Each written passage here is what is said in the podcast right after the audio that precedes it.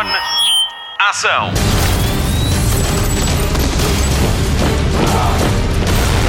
Hollywood Express. Olá, obrigada por descarregar o Hollywood Express ou por ouvir através do site da Rádio Comercial. O meu nome é Patrícia Pereira e esta semana vou falar-lhe de Sacha Baron Cohen, estreia dois filmes nas próximas duas semanas, um na Netflix e outro na Amazon Prime Video.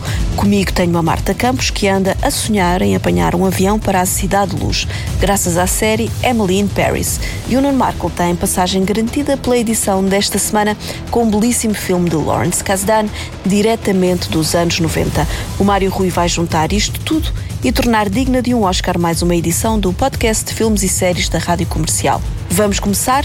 Tenho uma notícia de um regresso. Hollywood Express. Notícias de cinema. Lembra-se de Coyote Bar? 20 anos depois da estreia, o filme pode estar de volta para uma sequela ou uma série. A informação foi dada por Tyra Banks, uma das atrizes que integrou o elenco, e foi durante o The Kelly Clarkson Show. Tyra contou que tem estado a planear o regresso de Coyote Bar com Maria Bello, outra das protagonistas.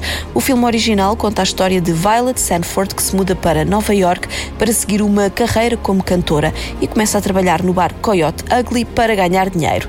Vamos ficar à espera de mais novidades. Hollywood Express. Five, four, three, two, one. Pull the trigger. Or you can listen. O homem que escreveu Mr. and Mrs. Smith com Angelina Jolie e Brad Pitt tem uma nova proposta para 2021. The 355 é um filme de ação com estreia marcada para janeiro e que junta no mesmo elenco Jessica Chastain, Diane Kruger, Penelope Cruz, Lupita Nyong'o e Bing Bing Fan. As cinco formam uma equipa de espionagem internacional que tem como missão recuperar uma arma ultra secreta que caiu nas mãos erradas. Simon Kinberg assina o argumento e a realização. Hollywood Express. Já alguma vez lhe disseram beija-me a mão e chama-me padrinho? Ou vou fazer-te uma oferta que não podes recusar? I'm gonna make him an offer he can't refuse. Estas frases fazem parte de O Padrinho de Francis Ford Coppola. Foram tão marcantes que caíram na cultura popular e foram adotadas pela geração que viu estrear no cinema o filme sobre a família Corleone, composta por gangsters e mafiosos. O primeiro de três capítulos foi protagonizado pelo consagrado Marlon Brando, por Al Pacino e Diane Keaton em 1972. Dois anos depois, Robert De Niro juntou-se ao elenco e a história encerrou em 1990 com o terceiro filme. Francis Ford Coppola foi nomeado ao Oscar de melhor realizador nos anos em que os filmes se estrearam. Ganhou o prémio com O Padrinho 2, que também ganhou o Oscar de melhor filme do ano. E que filmaços que são! Todos os três. Conto-lhe isto porque está em fase de produção um filme sobre a rodagem de O Padrinho 1. Francis and the Godfather vai ser realizado por Barry Levinson, o mesmo de Encontro de Irmãos e Bom Dia Vietnã. Jason Isaacs foi escolhido para ser Francis Ford Coppola e Jake Gyllenhaal é o produtor Robert Evans. E por que é que se vai fazer um filme sobre a rodagem de outro? Porque nos bastidores de O Padrinho, Marlon Brando adorava pregar partidas aos colegas, encheu a boca de algodão para dar mais realismo à personagem e lia as suas falas que estavam escritas em cartolinas.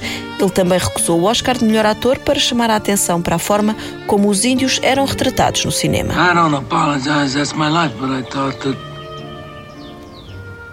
But when it was your time, that. the Jew would be the one to hold the strings.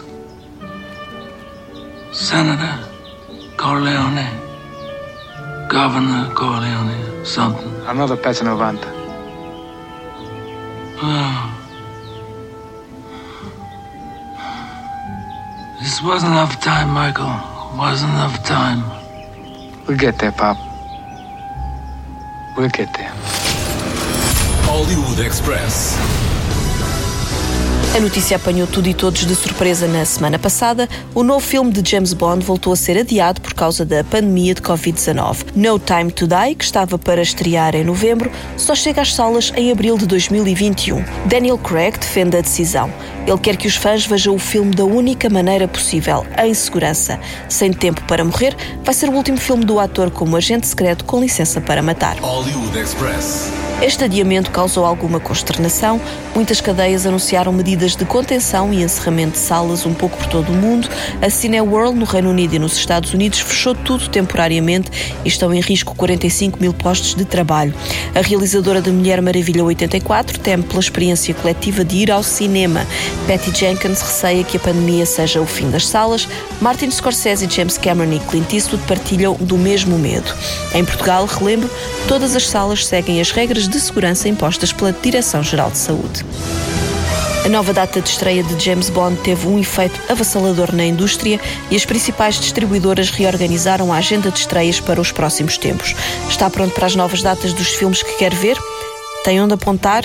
Mas escreva a lápis, porque tudo pode mudar de um dia para o outro, já sabe. O primeiro adiamento pós-007 foi o de Dune. O épico de ficção científica de Denis Villeneuve passa de dezembro para 1 de outubro de 2021. Esta mudança obriga a que The Batman, com Robert Pattinson, só chegue aos cinemas a 4 de março de 2022. Todo o catálogo de filmes da DC para os próximos anos sofreu alterações. The Flash chega a 4 de novembro de 2023 e Shazam 2 a 2 de junho de 2023. Black Adam, com Dwayne Johnson, fica sem data. A única boa notícia de tudo isto é que Matrix 4 foi antecipado para dezembro de 2021. Do lado da Marvel e da Disney, podemos contar com Viúva Negra em maio do ano que vem, Shang-Chi and the Legend of the Ten Rings estreia a 9 de julho de 2021 e The Eternals com Angelina Jolie chega às salas a 5 de novembro do ano que vem. O nono filme da saga Velocidade Furiosa adia a estreia de abril para maio de 2021 e terminamos com novidades para Jurassic World, o filme que junta a nova geração do parque com os dos filmes de Steven Spielberg, foi adiado para 10 de junho de 2022. Hollywood Express. Nem tudo é mau em 2020. David Fincher tem um filme novo pronto a estrear. Mank conta a história de Herman J. Mankiewicz, argumentista que trabalhou com Orson Welles na obra-prima Citizen Kane, O Mundo a Seus Pés. A história diz que Mankiewicz ditou o argumento do filme quando estava internado no hospital depois de ter partido uma perna. A rodagem foi marcada por tentativas de sabotagem por parte dos estúdios e acusações de comunismo a Orson Welles para que O Mundo a Seus Pés nunca estreasse. Atualmente é considerado um dos melhores filmes de sempre. David Fincher já foi nomeado duas vezes ao Oscar de melhor realizador pelos filmes A Rede Social e O Estranho Caso de Benjamin Button. Antes assinou títulos como Seven, Clube de Combate e Sala de Pânico. Mank foi filmado a preto e branco a replicar o estilo de cinema dos anos 40, com Gary Oldman como Mankiewicz e Tom Burke como Orson Welles. Lily Collins e Amanda Seyfried também fazem parte do elenco. O filme estreia a 4 de dezembro na Netflix. Meg, it's Orson Welles. Of course it is. I think it's time we talked. Ready and willing to hunt a great white whale? Just call me Ahab. Tell the story you know.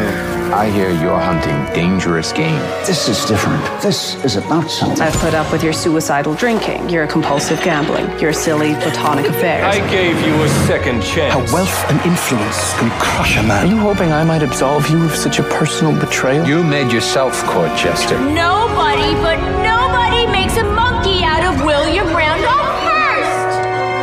pick a fight with Willie, you are finished.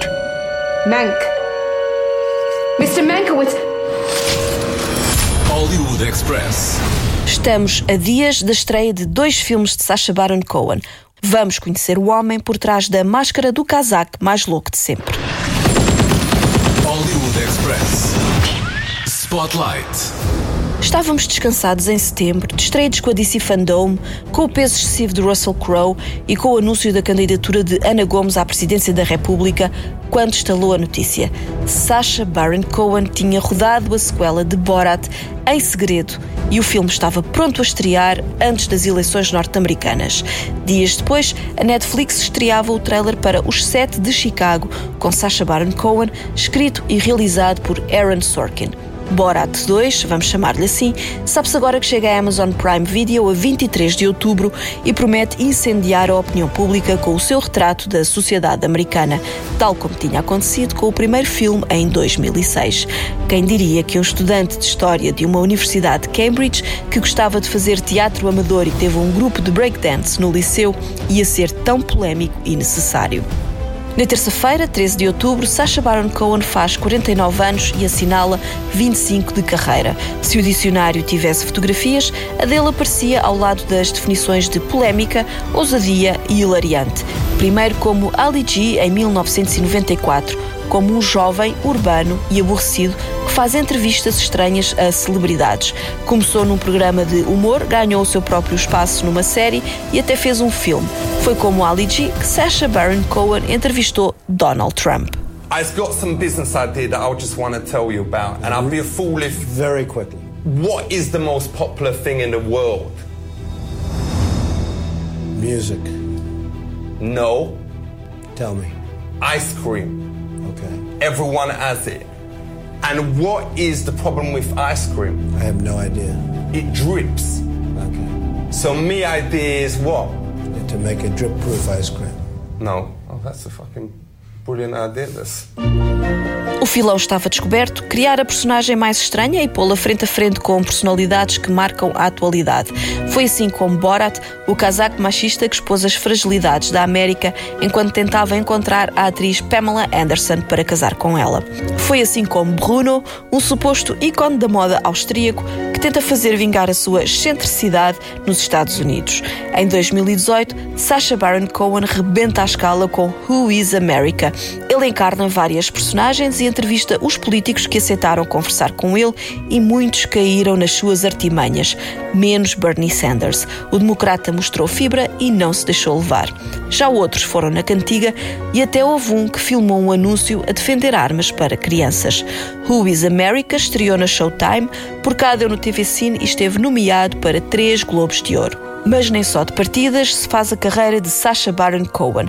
Durante anos esteve ligado ao filme sobre os Queen, saiu por divergências criativas e por isso conseguiu entrar em Sweeney Todd, o terrível barbeiro de Fleet Street, de Tim Burton, a invenção de Hugo, de Martin Scorsese e ainda fez parte do elenco de Os Miseráveis, com Russell Crowe. Escreveu Irmãos e Espiões e interpretou o papel principal ao lado de Mark Strong e da mulher Isla Fisher, com quem tem dois filhos. Ele deu vida a Nobby, um hooligan inglês que vive dos subsídios do Estado e que descobre que o seu irmão é um espião. Juntos vão salvar o mundo da forma mais louca de sempre. Para além de nos fazer rir, Sacha Baron Cohen é um incrível ator dramático. Exemplo disso é a série Netflix O Espião, de 2019, sobre a vida do espião israelita Eli Cohen, que teve particular influência na vitória de Israel na Guerra dos Seis Dias em 1967. If your country asked you to risk your life, would you do it? This is the opportunity for me to give you the life that I promised you, Daddy. My name. My name is Kamel Amin Thabit. Raramente vemos Sacha Baron Cohen como ele próprio. Quando promove os seus filmes, dá entrevistas em personagem e até apresentou os MTV Europe Video Music Awards em Lisboa, como Borat em 2005. No encontro com a imprensa para promover Irmãos e Espiões, ele recebeu os jornalistas deitado numa cama toda suja de junk food. Já chegou a temer pela própria vida quando uma partida num clube de luta desencadeou um motim do qual teve de fugir por um túnel e a alta velocidade. Apesar de estar presente nas redes sociais, é um crítico da sua utilização e condena a forma como o Facebook deixem que usem esta plataforma para o ódio e para a propaganda política. So here's a good standard in practice. Facebook. Start fact checking political ads before you run them. Today, around the world, demagogues appeal to our worst instincts. Conspiracy theories, once confined to the fringe, are going mainstream. Hate crimes are surging, as are murderous attacks on religious and ethnic minorities. All this hate and violence is being facilitated by a handful of internet companies that amount to the greatest propaganda machine in history. I believe that it's time for a fundamental rethink of social media and how it spreads hate, conspiracies, and lies. Hollywood Express. Dia 16 estreia na Netflix Os Sete de Chicago. O filme é baseado na história verídica das sete pessoas que foram a julgamento em 1968 sob a acusação de terem instigado os tumultos ocorridos durante a Convenção Nacional Democrata, com Sacha Baron Cohen, Eddie Redmayne, Mark Rylance e Joseph Gordon-Levitt. O argumento e a realização são assinados pelo grande Aaron Sorkin, o mesmo que escreveu a rede social para David Fincher e a série Os Homens do Presidente sobre os bastidores da Casa Branca. No filme, Sacha Baron Cohen interpreta o papel de Abbott Howard Hoffman, um ativista social e político norte-americano, autoproclamado revolucionário e cofundador do Partido Internacional da Juventude. Revolução é a palavra que os une. Sacha Baron Cohen também surgiria ao lado desta definição se o dicionário tivesse fotografias ou não fosse ele um revolucionário do humor de intervenção e de choque. Are the people ready to make opening arguments? At the defense table, Abby Hoffman, Jerry Rubin, Dave Dellinger, Rennie Davis, Lee Weiner, John Freund, Tom Hayden, and Bobby Seale. These defendants had a plan, and the plan was to incite a riot. I call this portion of the trial with friends like these.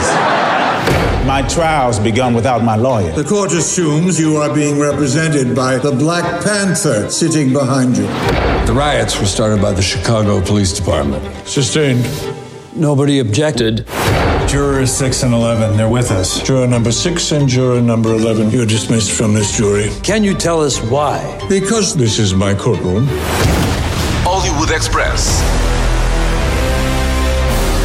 O podcast de filmes e de séries da Rádio Comercial. Vamos ligar a televisão? O comando está com a Marta Campos. Marta, já sei que viste uma série de uma assentada, vais contar-nos qual foi? Fim de semana prolongado dá tempo para pôr todas as séries em dia. Peguei na Lily Collins e ela levou-me a Paris para conhecer a sua Emily. Mas já lhe falo disso mais tarde. Hollywood Express. Destaque TV. Esta semana ficou marcada pela divulgação de imagens da segunda temporada de Snowpiercer da Netflix. A fotografia mais importante de todas é de Sean Bean como Mr. Wilford e pode vê-la no destaque do Hollywood Express em radiocomercial.iol.pt.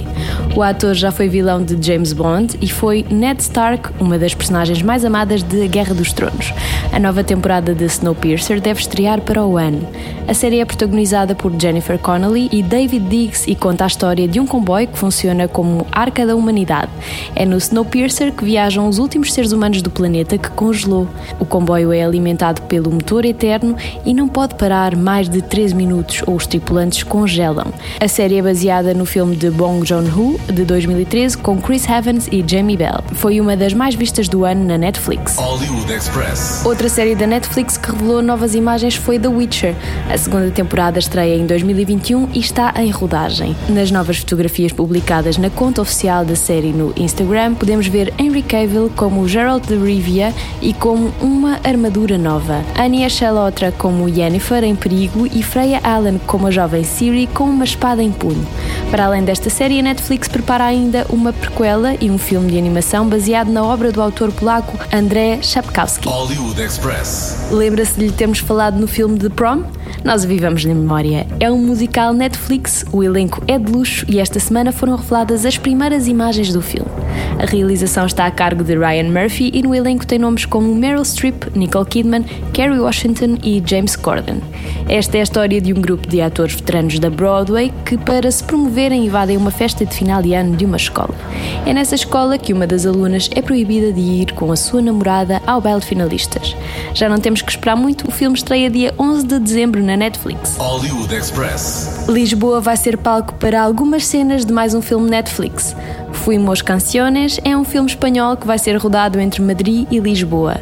Esta é a história de Maca, uma mulher de 30 anos que desperdiça o seu talento a trabalhar como assistente de uma influencer que a maltrata. Solteira, volta a encontrar Leo, o seu grande amor e grande erro. Ainda não se sabe quando é que as filmagens vão acontecer no nosso país, mas o filme estreia em 2021. Hollywood Express. Esta notícia deixou os fãs da série Glow muito revoltados. Depois da série ter sido renovada para uma quarta temporada em 2019, a Netflix decidiu acabar com o projeto que estava em gravações. Um dos motivos apontados para o final da série é a pandemia de Covid-19. A história de Glow é baseada em factos reais e inspira-se num grupo de 15 mulheres que se dedicou ao wrestling nos anos 80. A série tem três temporadas que estão disponíveis na Netflix. Hollywood Express. A 31ª temporada de The Simpsons está quase, quase a chegar. Esta temporada vai ter 22 episódios e vai estrear no Disney Plus. Os fãs estão ansiosos pela chegada destes episódios recheados de vozes de famosos. Entre os ilustres estão Jason Momoa, Billy Porter, Kate Blanchett e Chrissy Teigen. Para além destas vozes, vai ter números musicais de John Legend e dos Weezer. A estreia está marcada para dia 6 de novembro no Disney Plus, nos Estados Unidos. Ainda não se sabe quando chega a Portugal. We know all the family secrets. Like the dad lost our college funds investing in a chain of chewing tobacco cafes. Dippin' Dens was a great idea. We just weren't prepared for all the spitting. Would you do such a stupid, stupid thing? March, March, as someone who's fallen off a cliff multiple times, the best thing we can do is teach him how to fall off cliffs. You're as stupid as I am. Mom! Kids, kids, you're both stupid in your own special ways. Where's Maggie? Don't make me come back there! You wouldn't fit, Fatso. Oh, wouldn't I?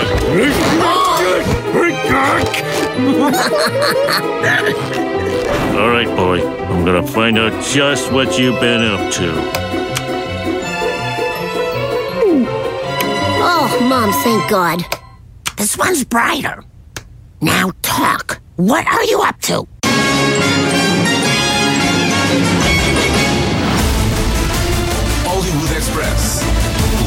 Podcast de filmes e séries da Rádio Comercial. Este tema pode ser polémico, há quem ame e há quem não goste de nada. Falo-lhe de Emily in Paris e agora conto-lhe tudo sobre ela. Hollywood Express. Spotlight. Oh Paris! É lá que acontece a mais recente série de Darren Star, criador do clássico Sexy Cidade. Conta a história de Emily, uma marketeer de Chicago que se muda para Paris para trabalhar numa empresa de comunicação de marcas de luxo. Esta é uma comédia romântica com 10 episódios com Lily Collins no papel principal. Esta é uma estreia da atriz como produtora.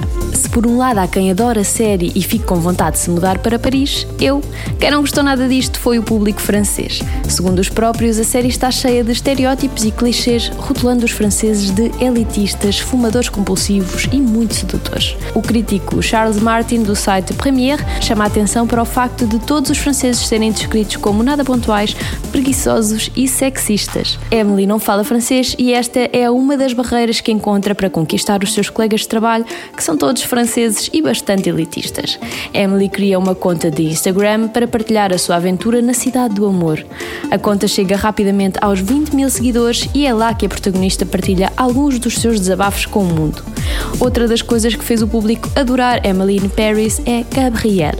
Se já viu, sabe de quem falo. Este é o vizinho de baixo de Emily e é, como dizer, giro que se farta. Já está a ver o que é que vai acontecer, não está? Só lhe digo uma coisa: não há bela sem senão, e mais não digo para não ser spoiler. Destaque para Mindy, chinesa que vai para Paris e é ama de uma família que se torna uma das melhores amigas com quem Emily partilha todas as suas angústias e desabafos. À semelhança de Sexicidade, Emily in Paris é marcada por muitos looks icónicos, o que deixa uma dúvida entre os fãs. Ela vive num apartamento barato. Como é que tem dinheiro para comprar tantas peças de marca? Outra das dúvidas é como é que Emily tem tantas horas de almoço. Estas são algumas das muitas dúvidas dos fãs e esperemos ter uma resposta na segunda temporada da série. Será que vai acontecer? Estamos a torcer para que sim. Emily Cooper? Bonjour. Bonjour. Uh, I'm Emily, your new neighbor. Enchanté. So, you've come to teach the French some American tricks? Has anyone noticed this is a very dysfunctional workplace? I think you're the one bringing the drama. I'm so glad we're friends. So you're single in Paris? I didn't know that you had a girlfriend. French men are flirts. Just act normal when you see him. But I'm not this person. I'm the girl who shows up, not the girl who makes bad decisions. You don't come to Paris to be good. Sexy. Oh, would you stop? I have some ideas about marketing to Laura that I would like to share with you. Very sexy, no? Sexy or, or, or sexist? What is the problem? With all due respect, I have been sent here for a reason. Hollywood Express. A escolha do Nuno Markle para a NMDB desta semana é no mínimo comovente. O realizador é dos mais versáteis de Hollywood. Tão depressa escreve um filme de Star Wars, como assina um dos mais importantes títulos sobre as agruras da vida adulta. Curiosamente, Nuno Markle não vai falar dos amigos de Alex. Talvez um dia. Hoje, o filme é outro. NMDB. NMDB. Nuno Markle Database.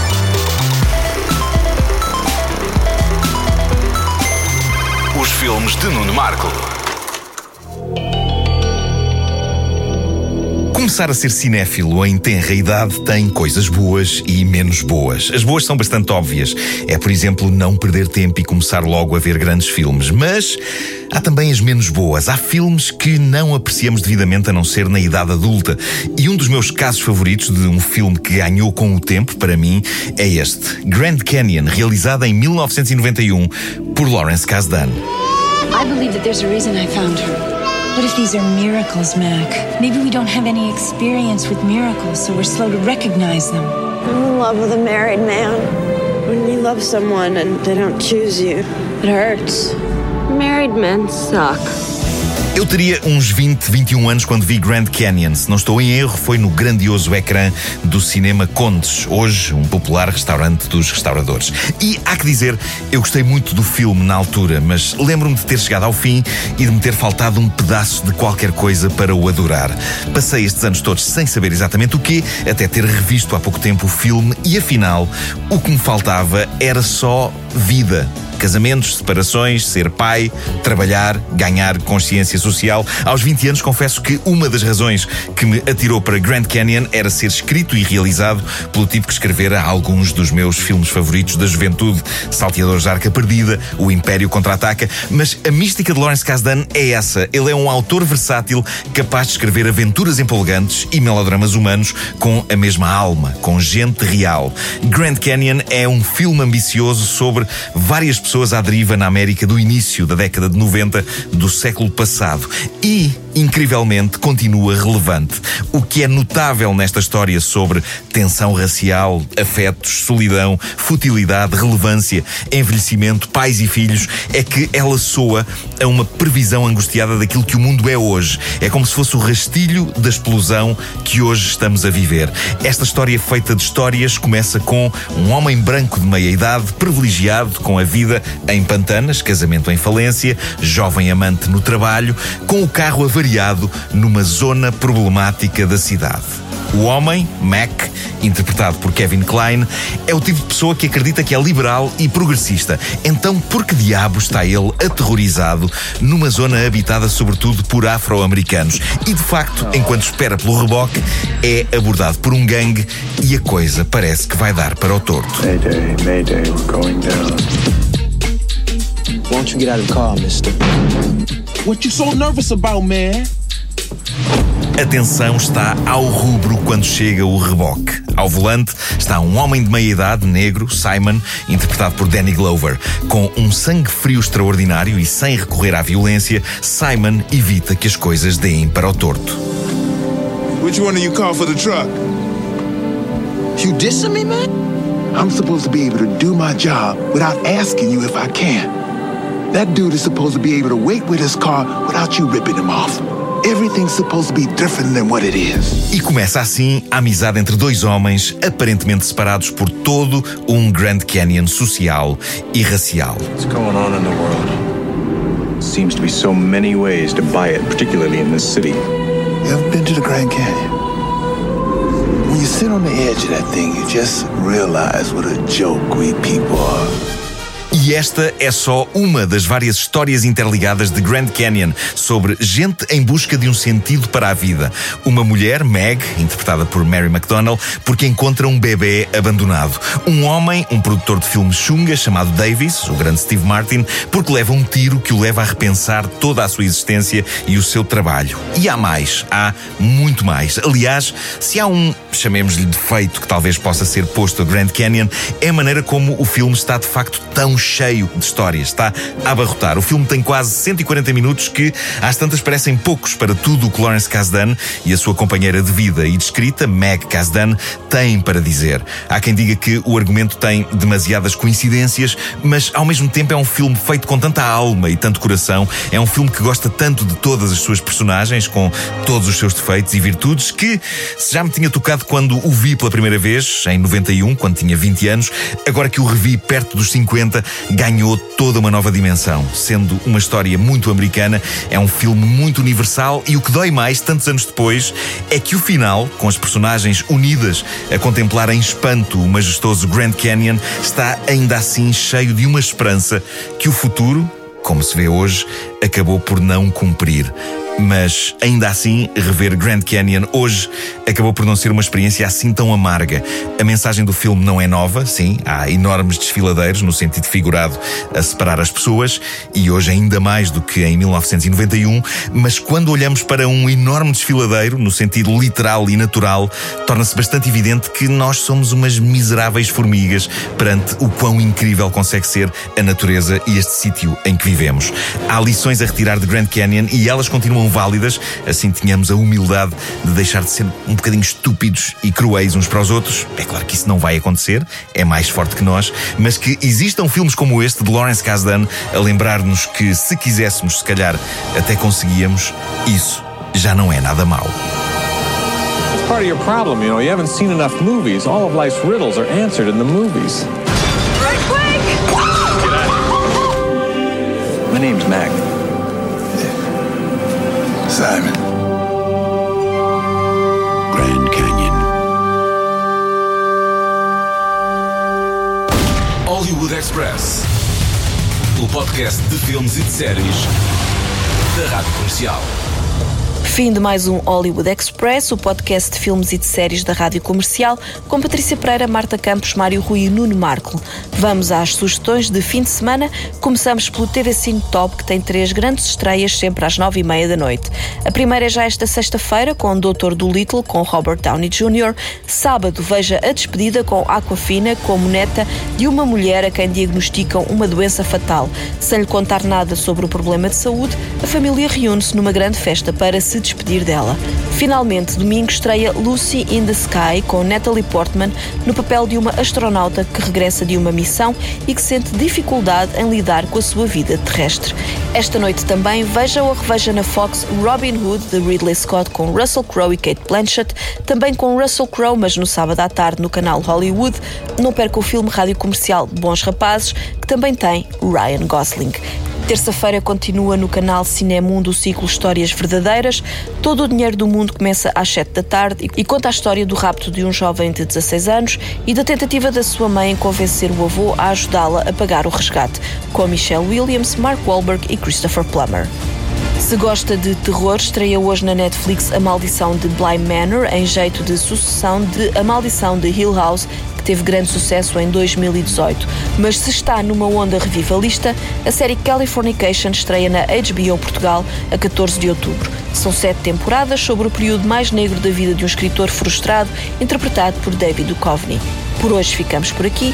O Hollywood Express volta para a semana. Até lá, bons filmes e bom surf no sofá.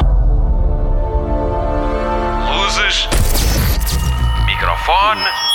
Ação.